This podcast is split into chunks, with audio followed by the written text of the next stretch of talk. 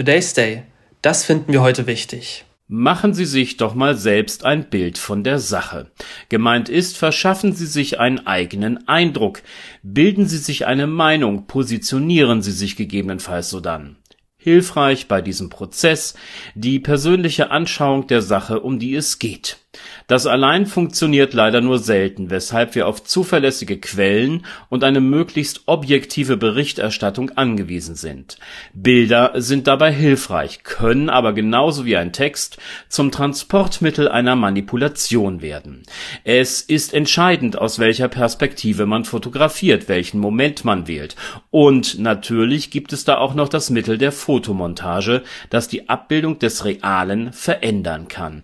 Wenn Bilder helfen sollen, Meinungen zu bilden, muss ich mich darauf verlassen können, dass diese sorgsam, genau wie ein Text, auf ihre Zuverlässigkeit und ihren Wahrheitsgehalt geprüft worden sind Problematisch wird es und damit erneut ein herzliches Willkommen beim Thema künstliche Intelligenz, wenn der auf den Fotos dargestellte Inhalt so lebensecht und authentisch wirkt, dass man eine Manipulation nicht vermuten mag. Das Bild ging Ende letzten Monats um die Welt fast mit Lichtgeschwindigkeit und freundlicher Unterstützung sozialer Medien wurde es verbreitet. Der Papst in einer üppig wirkenden weißen Daunenjacke sehr ungewöhnlich, aber doch nicht voll vollkommen unmöglich und genau um diesen Eindruck geht es den Schöpfern solcher Fotos. Etwas in die Nähe der Realität zu rücken, macht das zu Sehende glaubhaft. Exakt dort liegt die Gefahr manipulierter Aufnahmen. Eine Verschiebung oder Betonung eines Akzents, eines Bildelements reicht mitunter aus, um unsere Wahrnehmung und damit die Einordnung des abgebildeten Inhalts zu lenken, dorthin, wo man sie platziert wissen möchte. Erschaffen wurde der Fake-Daunenpapst übrigens von der KI mit Journey, der man in Worten mitgeteilt hatte, was man zu sehen wünschte Genaues Hinschauen lässt einen jedoch erkennen, dass die Hände des Kirchenoberhauptes noch etwas Optimierungsarbeit in Richtung Realität erfordern und das aktuelle Alter des Papstes nicht ganz getroffen wurde. Diese Mängel erlauben, wenn man es denn möchte, die Überführung der Aufnahme als Fake-Foto. Noch, denn KI-Systeme entwickeln sich stetig weiter und werden schnell besser, viel schneller viel besser. Der Vertreter Petrus auf Erden in Daune. Ein Einzelfall? So gar nicht.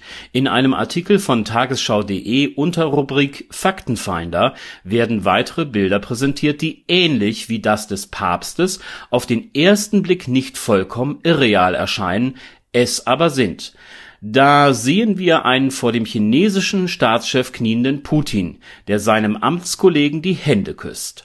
Auch diese Aufnahme enthält Bildfehler, wenn man genau hinschaut. Bei naiver Betrachtung wirkt sie aber durchaus ausreichend realitätsnah Erschreckender eine KI-Bildkonstruktion, die zurzeit vom AfD-Fraktionsvorsitzenden Norbert Kleinwächter auf Instagram geteilt wird. Bildunterschrift Nein zu noch mehr Flüchtlingen. Männer südländischen Typs sind darauf versammelt, sie wirken aggressiv, wütend, den Mund weit aufgerissen.